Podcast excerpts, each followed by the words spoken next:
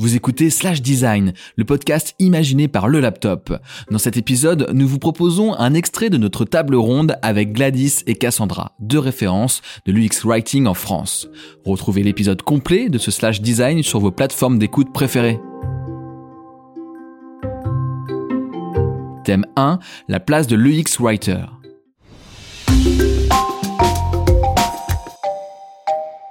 Je pense que c'était bien de commencer par ce thème-là, euh, parce que, en effet, ça se pose cette question, la place dans les entreprises qui peut prendre le X-Writer, la place vis-à-vis des autres designers qui sont déjà là, en train de bosser depuis un petit moment. Bref, on va faire en sorte de lui donner une forme, un visage, et comme ça, on va peut-être mieux réussir à le mettre dans une case, et c'est toujours plus simple pour en parler par la suite. D'où ma première question, quel est selon vous l'élément le plus difficile à transmettre euh, lorsqu'on vous demande d'expliquer votre métier du X-Designer designer, Cassandra Dur, dur d'être la première à répondre. Euh, je pense qu'une des choses les plus complexes à faire comprendre à des commanditaires, donc euh, commanditaire, ça peut être au sein de ton entreprise ou euh, en tant que freelance quand tu bah, es face à ton client et que tu as envie de faire ton brief. Je pense que la chose la plus compliquée à, faire comprendre, c'est un peu ce que tu disais, c'est que c'est pas que les mots en fait. C'est on, on, va toucher aux mots sur les cinq derniers pourcents peut-être de notre temps de travail on va être euh, le reste du temps euh, dans la recherche, sur le terrain, à faire de la conception, euh, à travailler sur les maquettes avec les designers, à travailler hors maquette, etc. Et, c'est ça souvent le plus compliqué. C'est le fait de demander oui, bah tu veux que je te fasse ça dans trois jours parce que c'est que des mots pour toi, mais tu aurais dû m'appeler il y a un mois et demi. C'est surtout ça, je pense, le plus dur. Pareil pour toi, Gladys? ben, merci pour ta réponse. je vais peut-être, ouais, je vais peut-être compléter, mais oui, c'est largement plus que les mots. Et c'est vrai que euh, à force justement d'avoir des clients qui me disaient non non mais c'est bon ça prend trois jours ça prend euh, ben en fait moi j'ai fini par faire euh, un schéma expliquer mon process valider mon process avant de prendre ou pas la mission euh, parce que à la fin enfin c'est hyper frustrant de se retrouver à devoir faire de la copie enfin complètement de faire du copywriting hein, euh, sur des écrans et puis on vous dit hum, non, en fait, euh, j'aime pas. Hum, ouais, j'aime bien. Enfin, ça, c'est un truc, c'est un classique, mais euh, clairement, c'est problématique, surtout quand vous avez essayé de faire euh, du design systémique, etc., etc. Enfin, d'essayer de mettre les mêmes termes, etc. Enfin, d'essayer de, faire de la cohérence dans tout ça, c'est peut-être très problématique. Ouais. Et c'est juste un truc euh, qui, euh, qui m'arrivait souvent quand j'étais freelance. Au bout d'un moment, j'ai refusé de vendre mes prestats en tant qu'UX writer en les décorrélant d'une presta du UX researcher. Au bout d'un moment, je leur disais c'est un package, c'est un deal et ce sera, c'est vraiment c'était mon seul, euh, euh la seule chose sur laquelle j'insistais jusqu'au bout parce que sinon en fait c'est quelque chose qui est moins compris. Quelles sont les demandes les plus fréquentes que vous avez de la part de commanditaires et Justement, je vous demande pas une prestation type, mais peut-être avoir une liste de, choses qui sont, en tout cas, la porte d'entrée de votre métier. Allez, je commence. euh, moi, ce que j'aime bien faire et ce que je fais de plus en plus, c'est des audits euh, en fait, je commence par regarder l'interface, l'analyser, euh, prendre en compte un certain nombre de critères qui peuvent être liés vraiment à l'ergonomie ou, ou aux mots parfois ou à l'accessibilité, etc. Et donc, je fais, je vais analyser tout le parcours en prenant en compte les critères qui sont importants dans mon métier. Et, et ça, en fait, c'est une bonne porte d'entrée parce que ça permet d'avoir une vision assez claire du produit. On voit aussi pas mal de fois, enfin, les, on peut voir des problèmes de localisation, on peut voir des problèmes euh, de lisibilité. Enfin, il y a vraiment, vraiment plein de choses qu'on peut repérer comme ça. Et, en fait, moi, j'aime bien, parce que ça me permet, un, de comprendre de quoi je parle, savoir où on en est, où on part, et voir sur quoi on va pouvoir commencer à travailler, et où éventuellement je vais pouvoir aider ou pas. Moi, je vais prendre le pas inverse, c'est-à-dire le type de choses que, au bout d'un moment, j'ai fini par refuser parce qu'on me le demandait trop, euh, notamment en tant que freelance, et qui, je pense, est la porte d'entrée de beaucoup de jeunes freelances en UX writing ou de personnes qui arrivent sur un métier pour la première fois, enfin, sur ce type de poste. On vous demande d'établir le ton de voix. Et mhm. vraiment, mettez des paillettes autour, s'il vous plaît. Parce que c'est vraiment c'est le truc qu'on vous demande de faire. Personne ne sait ce que ça veut dire. Personne ne sait exactement ce qu'ils veulent au bout d'un moment, en fait, on finit par parler un peu avec les commanditaires. On se rend compte qu'ils ils veulent en fait ne pas payer une agence qui est spécialisée dans le brand marketing pour vous faire une identité de marque. Euh, ils ne comprennent pas en fait quel est votre véritable euh, apport. Et donc très souvent, voilà, c'est des choses que j'ai fini par refuser. Pourquoi Il y a ce piège du ton de voix, parce que c'est pourtant un des outils hein, qu'on utilise en UX writing qui est assez connu. C'est pour moi c'est une différenciation qui est mal faite entre la voix d'un produit qui est vraiment associée à, l'image de marque, euh, à cette chose qu'on est techniquement pas à même de faire nous en tant que writer. Enfin, c'est c'est un métier à part entière d'établir ce type de guidelines. C'est c'est quelque chose que voilà sur lequel on peut intervenir, mais franchement, c'est pas notre notre dada. Et ensuite, il y a les tonalités, c'est-à-dire comment est-ce qu'on va adapter cette voix au contexte de notre utilisateur, à son état émotionnel, à la situation dans laquelle il ou elle va se trouver. Et c'est très souvent, voilà, c'est cet effort d'éducation qu'il faut faire auprès de vos commanditaires si vous êtes freelance, auprès de vos boss ou de voilà de, de, votre équipe euh, quand vous êtes euh, en boîte mais c'est vraiment de dire bah en fait là à l'heure actuelle je peux pas te faire vraiment genre une identité de marque et un ton de voix tel que tu l'imagines par contre ce qu'on peut faire ensemble c'est décliner les identités de marque en des véritables principes actionnables d'écriture qui sont situationnels et ça pour le coup c'est super important et, et juste je complète là-dessus parce qu'un truc qui est très drôle c'est qu'on va voir euh, des fiches de poste et la première chose qu'on voit c'est vous allez faire euh, la voix, la personnalité. Alors moi, quand je vois ça, je comprends exactement la maturité de la boîte. On est au niveau zéro à peu près. Euh, il y a un problème. Ce que je comprends, c'est qu'en tout cas, le nom permet de comprendre un peu le secteur dans lequel vous agissez, euh, quels vont être euh, les outils que vous allez utiliser, les mots potentiellement. Euh, mais malheureusement, c'est trop réducteur. Est-ce que vous avez un, moyen, une, sorte de pédagogie pour montrer, bah non, mon métier, c'est pas que, que cela, parce que je suppose que vous n'avez pas non plus une heure, une journée pour expliquer à un prospect, à une personne dans la boîte, c'est quoi votre métier? Si tu veux, vas-y. Euh, non, en vrai, c'est une très très bonne question. Il y a, y, a, y a, déjà il y a tout ce travail à faire en effet de redire. Bah, c'est ce que je disais tout à l'heure. C'est moi je, je ne décorrèle plus de la recherche en fait. Ça devient vraiment mon mon voilà la, la chose sur laquelle je refuse de négocier. Et, euh, et en vrai, c'est souvent la, la, meilleure façon en fait de faire comprendre. De dire, mais attends, mais je pensais que tu écrivais. Oui, à la fin. et voilà, et ça souvent, c'est pour moi, c'est la, la, version la plus radicale en fait, on va dire, de, de, quand on arrive dans cette phase de négociation là. Ça, peut faire perdre un client ou les ah, complètement. sont, compréhensifs Non, ça peut. Ça ah oui, non, mais complètement. Il y a, il y a des gens euh, qui sont qui sont avec lesquels, euh, de façon très aimable en fait, hein, mais je leur dis, je ne suis pas ce que vous recherchez. Vous recherchez clairement autre chose. Vous recherchez euh, quelqu'un qui est là pour faire de la marque. Vous cherchez quelqu'un qui est là pour faire d'autres, euh, du copywriting, comme tu dis, etc. Mais vous cherchez pas cette approche-là. Quand vous la cherchez, il n'y a pas de problème, je serai là et on en rediscutera ensemble. Après, euh, ce que je rajoute juste, c'est qu'il y, a déjà un process et souvent on a tendance à vouloir euh, réinventer les choses. Euh, le design thinking est, déjà là. et en fait, nous, on, va juste réappliquer ça avec nos compétences à nous, notre expertise, etc. Mais c'est rien de plus que ça. D'ailleurs, enfin, moi, c'est ce que, donc, moi, j'ai refait le schéma en mettant plein de choses que, qu'on fait à chaque étape. Euh, et donc, vous verrez qu'il y a plein de points communs avec l'UX designer, mais il y a aussi plein de petites différences, plein de petites subtilités aussi. Et c'est ce qui fait qu'on on est complémentaires et que les expériences sur lesquelles on travaille sont intéressantes. C'est parce que c'est nos complémentarités qui, euh, qui sont en action. Donc, pour moi, j'ai pas, enfin, je pense qu'il n'y a pas besoin de réinventer la roue, hein, c'est déjà là. Alors forcément, on va regarder notre nombril euh, en, en tant qu'UX writer parce qu'on est là pour parler de cela et, et vous êtes euh, des références en la matière. Euh, mais si justement on essaye de prendre un peu de recul, à quel moment vous devez intervenir dans un projet? C'est au début, c'est à la fin, c'est au milieu, c'est transverse, c'est horizontal, c'est vertical? Dites-moi. Quel que soit le timing, vous pensez plutôt mais plutôt. Plutôt que ça. voilà, vous vous dites, ah, non, plutôt, juste plutôt. En fait, enfin, moi, vraiment, la règle d'or, c'est si vous briefez votre UX designer et que l'UX writer n'est pas dans la pièce, vous avez déjà perdu. Voilà, c'est tout. C'est votre UX writer. Et vous perdez ben, de l'argent. Et vous perdez, vous perdez, non mais voilà, vous, avez, vous perdez du temps, vous perdez de l'argent, vous perdez de l'expertise, vous perdez, vous perdez tout. Enfin, vraiment, vous perdez tout, toute notre valeur ajoutée à ce moment-là. Et voilà. Et ça, c'est moi, pour moi, c'est vraiment, encore une fois, faut, faut pas, faut pas transiger sur quoi que ce soit quand on fait ce métier. Non, mais enfin, c'est, vraiment, euh, si on n'est pas briefé suffisamment tôt, on passe trop de temps à récupérer l'information, à courir après, à essayer de comprendre. on arrive sur des, des briefs qui sont déjà faits, des maquettes qui sont déjà faites, et puis en fait, au bout d'un moment, on, fait de l'édition et puis c'est tout, quoi. Mais surtout que euh, vous verrez que sur un brief, comme on va pas poser les mêmes questions, et ben en fait, et même quand on est dans le brief, on va se retrouver à aller chercher d'autres personnes parce qu'en fait, on va pas activer euh, les mêmes choses. Euh, par exemple, moi, ça va être intéressant de savoir euh, côté légal ce qui est ce qui est important pour pouvoir l'anticiper et peut-être éviter d'avoir le légal qui vous donne un bloc, mais plutôt travailler en continu ensemble, peut-être faire de la co-conception ensemble pour essayer d'avoir quelque chose de bien et pas un bloc à coller là.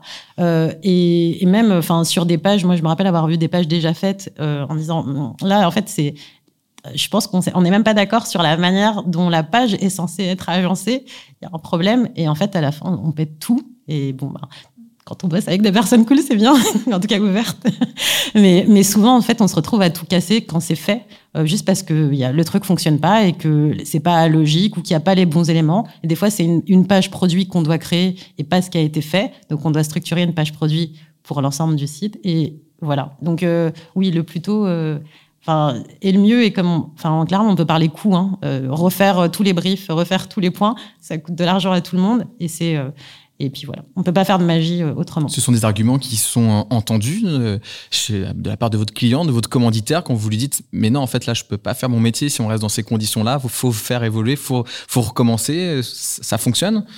Oui, et pour le coup, cet argument du temps et de l'argent, c'est souvent ce qui fonctionne le mieux. Hein. c'est vrai. Enfin, mais c'est très, franchement, c'est très très euh, pertinent parce que c'est ça. Euh, c'est, j'ai raconté cette anecdote euh, aussi tout à l'heure, mais en fait, j'ai avec ma lead UX, on a commencé à timer un peu tout ce que je faisais, parce que je, on est dans une phase de transition, on essaie de faire grandir l'équipe et de comprendre un peu mieux quelle est la nature de mon travail. Et en fait, bon, déjà, je passe trop de temps en meeting, mais ça, c'est voilà, c'est un autre problème, c'est notre problème à tous et toutes, je pense, voilà. Mais la deuxième, enfin, le, le plus gros grignotage de mon temps, ce deuxième secteur, c'est courir après l'information, vraiment. Et, en fait, je me dis, bah là, tu vois, euh, la semaine dernière, j'ai passé deux heures et demie à courir après l'info. Que, ça, ça n'aurait pas dû se passer comme ça. Deux heures et demie de travail en moins, à, enfin, à bosser. Il faut imaginer en plus, je crois que c'est 23 minutes pour se remettre après une interruption ou ce type de choses. Donc, imaginez un peu la fatigue mentale qu'on accumule sur la semaine à essayer de courir après tout ça. Voilà, c'est du temps, c'est de l'argent, quoi. Franchement. Après, moi, j'ai deux contextes. Enfin, j'ai été employé, j'ai été salarié ou en mission longue et, euh, et en free avec des missions courtes. Bon, bah, la mission courte, c'est facile, hein. tu dis non et l'affaire est classée. Après, euh, et après c'est un luxe hein, de pouvoir dire non, et aujourd'hui, tant mieux, mais je peux le dire, mais en tout cas, euh, on dit non. Après, des fois, en, mission longue, c'est plus compliqué. et c'est là où, en fait, on va plus essayer de trouver euh, qui sont nos alliés, qui comprend, etc. Et en fait, il va falloir y aller. On va peut-être commencer avec les alliés, commencer à faire des études de cas, montrer, montrer euh, en quoi on est pertinente, enfin pourquoi euh, ça apporte de la valeur, etc. Et puis commencer à grappiller et donner envie à d'autres aussi de, contribuer, de collaborer. Mais c'est, mais c'est un, un long combat. Hein, soyons clairs on est encore, on a, ça fait quelques années maintenant qu'on commence à parler, on devient vieille euh, pour notre métier, mais, mais, euh, mais il reste encore tellement de chemin. Enfin, on a 10, euh, 15 ans de retard, donc c'est pas, il y a du travail. si je peux rajouter un petit truc aussi, euh, sous-estimez pas, je pense aussi, si vous arrivez dans une équipe de designers, la curiosité des designers avec lesquels vous allez bosser. On a, on a cette euh, perspective qui est géniale, c'est qu'on amène des nouvelles méthodes, on amène des nouveaux jouets, en fait. Enfin, on amène des ateliers, des nouvelles façons de penser, des nouvelles façons de concevoir quelque chose. Et moi, vraiment, mes meilleurs alliés à l'heure actuelle, c'est les membres de mon équipe qui, euh, que je leur, je leur, parle d'un atelier de conversation design. Le, premier truc qui réagit, c'est OK, trop cool, bah, j'ai un projet qui commence la semaine prochaine, j'ai envie de tester, j'ai envie d'essayer. Vraiment, sous-estimez pas ça, c'est souvent vos, enfin, c'est souvent vos meilleurs potes, hein. enfin, et ça marche très bien. T'as bien fait de rajouter cette remarque parce que c'est vers ce sujet qu'on va aller, vers les autres designers. Ici, au laptop, on est dans un lieu totem du design, le lieu totem du design, et on sait qu'il y a d'autres fonctions, il y a d'autres euh, compétences, et donc quand vous allez arriver dans une équipe, peut-être qu'il y aura déjà des personnes installées. Euh, c'est quoi votre complémentarité? Comment vous arrivez à mettre des mots dessus entre euh, les autres fonctions traditionnelles qu'on a l'habitude de voir peut-être plus couramment du, design? Euh, et eh ben, nous, on va être notre expertise, c'est le contenu. Euh, où on la met, pourquoi on la met là, euh, comment on va la structurer, donc la hiérarchie de l'info, euh, l'inclusion beaucoup, euh, parce qu'en fait il y a beaucoup d'enjeux. Enfin, les, les, mots peuvent inclure, exclure, poser, être problématique, créer des. Enfin, vous pouvez aussi inciter quelqu'un sans le vouloir à faire quelque chose de grave ou ou passer à côté de quelque chose. Donc, enfin, les mots ont un pouvoir, même si on n'a pas l'impression parfois. donc je pense que je pense que les cas, enfin, on fait beaucoup d'éducation souvent. Moi, c'est ce que j'ai beaucoup fait quand j'étais en interne. J'ai passé mon temps à former, à expliquer, et et c'est pas juste donner de la théorie parce que malheureusement, euh, ça a l'air simple quand on regarde comme ça sur le papier ce qu'on fait. Mais par contre, quand vous le faites, bah, on commence à voir, oui, mais là, c'est pas trop centré utilisateur, c'est très centré sur le produit. Là, euh, en fait, peut-être pas. Là, ça peut être problématique pour telle raison. Là, c'est pas inclusif. Donc, je pense qu'il faut aider les gens à comprendre euh, ce qu'on fait. Euh, et en les, en les, laissant le faire aussi un peu et en leur montrant pourquoi ben, on a besoin de nous concrètement parce parce qu'on a souvent besoin de nous. C'est vrai que quand on arrive dans une boîte où il y, a deux trucs en fait. Il y a déjà la conception et le design, elle appartient déjà à quelqu'un quand vous vous insérez euh, dans, dans une boîte en tant qu'UX writer. Et souvent, la création de contenu, elle appartient à d'autres personnes. Elle est éclatée entre plein de gens dans l'entreprise, des marketeurs, des PM, des gens qui avaient le temps, des alternants, des stagiaires, des, le fondateur de la boîte euh, qui en fait écrit tous ces textes et refuse de vous lâcher les textes. Voilà, il y en a qui connaissent, je pense. Euh, et, et ça, en fait, c'est tout est une histoire de ouais d'insertion progressive dans des dans des systèmes en fait. Et il faut il faut accepter de des fois en effet euh, laisser tomber des projets lâcher des projets en cours de route pour avancer petit à petit. Il y a pas mal de techniques en fait qui vous permettent assez simplement petit à petit de voilà d'arriver dans les process de vous faire connaître aussi parce que ça c'est un, un enjeu qui est énorme. Juste parler de vous, faites-vous connaître, montrer que vous êtes là il y a des choses très simples, genre euh, de dire, euh, vous voyez qu'il y a un meeting qui est en train de se passer sur quelque chose sur lequel vous devriez travailler, par exemple. Le, juste l'idée de dire, hey, euh, ce truc m'intéresse, en vrai, je peux juste écouter, je, viens juste pour écouter, tu vois. Et vous, vous êtes juste là, vous commencez par être là, vous envoyez un petit message, vous faites une petite remarque pendant le meeting, mais voilà, les gens ont commencé à capter qui vous êtes, etc. Petit à petit. On appelle un pied dans la porte. Exactement. moi, j'ai beaucoup de techniques comme ça. Attendez, bougez pas. Non, Et après, bah, petit à petit, vous pouvez amener d'autres trucs. Vous pouvez dire, bah, en fait, votre problème, là, j'ai une super méthode pour le faciliter. Est-ce que ça vous gêne si je prends un peu, juste si je peux vous aider à résoudre ce truc-là. Et puis après, au bout d'un moment, c'est, hey, j'ai la bande passante et je peux le faire, en fait. Et, voilà. Et comme ça, en fait, très naturellement, vous pouvez arriver et vous insérer dans ces processus. Le plus dur pour moi, je trouve, et c'est parce que tu le dis très bien, les mots ont un véritable pouvoir, c'est de faire lâcher le mot écrit. Euh, il y a des personnes qui, qui auront beaucoup de mal à lâcher cette espèce de, cette impression, en fait, de pouvoir qu'ils ou elles ont sur le enfin, en écrivant et en posant les mots sur le papier. Et c'est très important de leur dire que le pouvoir, il ne leur appartient pas, il ne nous appartient pas, nous, en tant qu'UX-Writer, il est aux utilisateurs. Et c'est vraiment de retourner un peu ce prisme-là et de dire, les seules personnes qui jugent votre contenu et qui doivent être satisfaites par votre contenu, c'est ni vous ni moi, c'est les utilisateurs. À partir du moment où on arrive à remplir ce type de conditions, c'est bon, ça roule. Mais voilà, c'est progressif. Mais c'est là où c'est important. Enfin, on a de la valeur quand on est dans des structures où on fait de la recherche, où on fait de, des tests. Parce que pour réussir à faire ça, il faut quand même que la personne, que les personnes aient compris qu'en fait, euh, c'est les tests euh, où on va savoir que ça fonctionne ou ça fonctionne pas. Et concrètement, oui. Euh, enfin, combien de fois euh, on se retrouve Moi, je me, je me rappelle d'une popine. Hein, c'était quelques lignes. Vraiment, c'était le truc le plus minime de l'histoire. J'avais les PO qui disent non mais il faut rajouter des lignes. Non mais là t'en as trop enlevé. Et moi justement, j'ai dit euh, alors, c'est personne ne va prendre une décision ici. Je vais aller tester mes écrans. mon, ma copine, en l'occurrence, c'est mon écran. Et en fait, j'en ai encore enlevé. Et en prenant tous les verbatims, j'ai tout écrit, j'ai fait des slides et j'ai dit voilà, voilà les retours des gens, euh, voilà la version 1, voilà la version 2. J'ai fait une version 2. J'ai été retestée euh, dans, euh, c'était un truc très grand public, j'ai été testée dans le Darty en, bas et il y en a qui, savent où j'étais. Et, et, en fait, je suis revenue encore en mettant mes verbatims et corrections et la version finale. C'était, c'était deux lignes, hein, mais c'était même pas deux lignes, c'était moins que ça. Mais ça, ça, il y a plus de discussion après ça parce que finalement, c'est, enfin, on était dans quelque chose d'un tout petit peu plus rationnel. Euh, Sinon, ça finit en discussion qui peuvent durer des heures. Mm. Là aussi, si vous avez des UX researchers dans votre équipe ou si vous avez la chance incroyable de bosser avec des gens qui font de la recherche, rien de mieux que de leur demander d'ajouter des petites questions, des petits trucs dans leur protocole, en fait, pour leur dire oh, Je sais que tu testes cette maquette, tu as moyen de rajouter ça, tu as moyen de tester, encore une fois, le, pied dans la porte, là aussi. mais, mais, mais ça, ça, ça, marche très, très bien. Et il y a vraiment la version passive-agressive, euh, moi, qui existe de ce que tu as fait. C'est vraiment au bout d'un moment, quand j'ai un argument qui dure très, très, très longtemps avec quelqu'un, je le finis par lui envoyer le lien de la vidéo, de l'interview. Et je lui dis Tu regarderas à 2,06, s'il te plaît. et tu, on en reparle.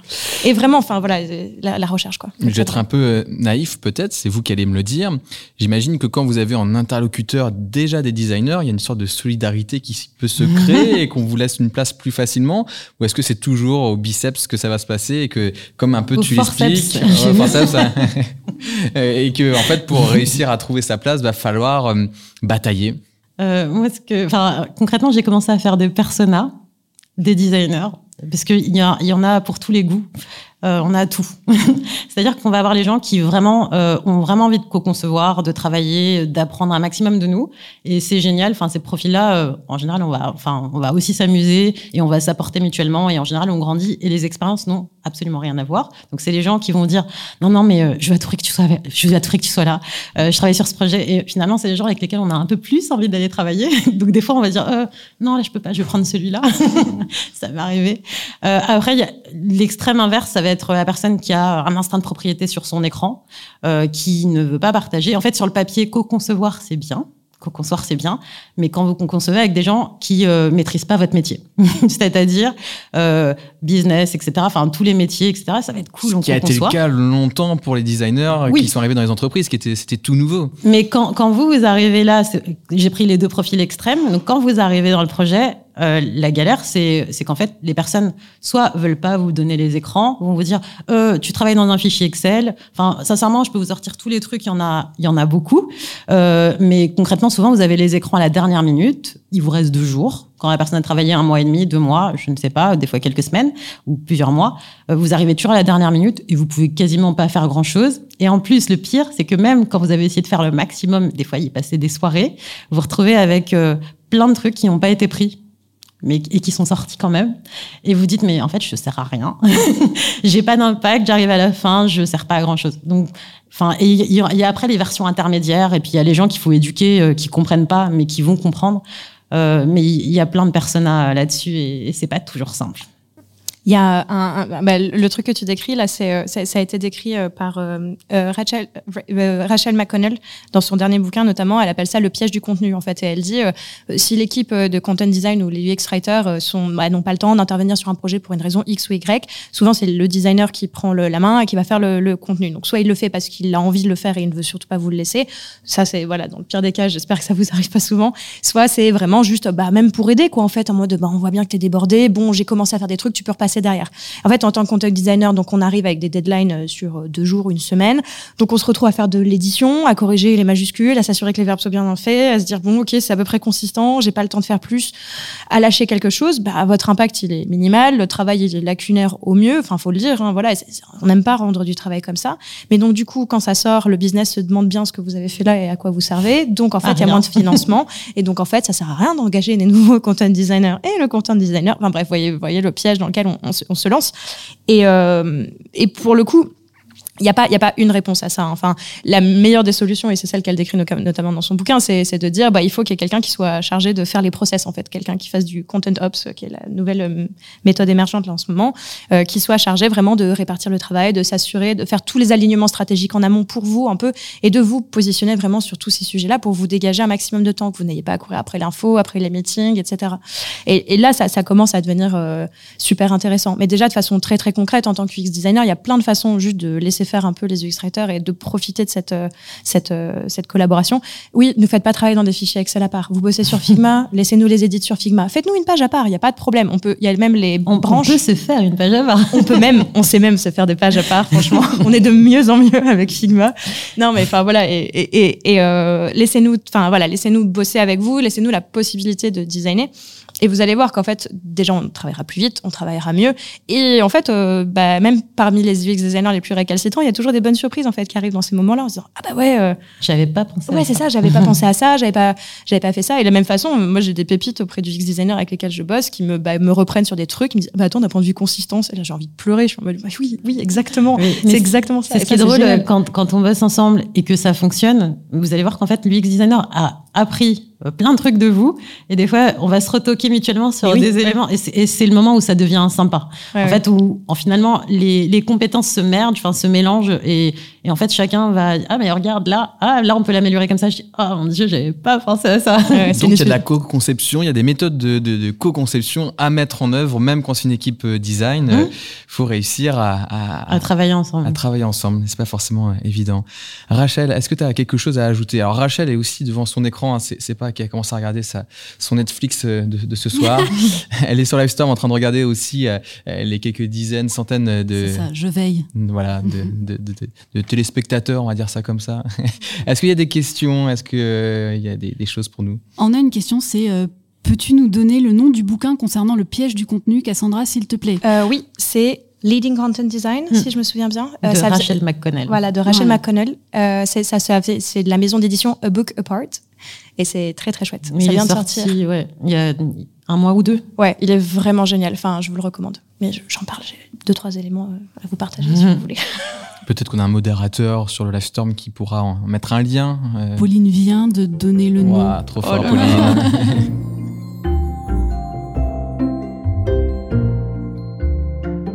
Cet épisode touche à sa fin. Poursuivez l'écoute d'un nouvel extrait de Slash Design ou de l'épisode en sa totalité sur votre plateforme d'écoute préférée, un podcast produit par le laptop.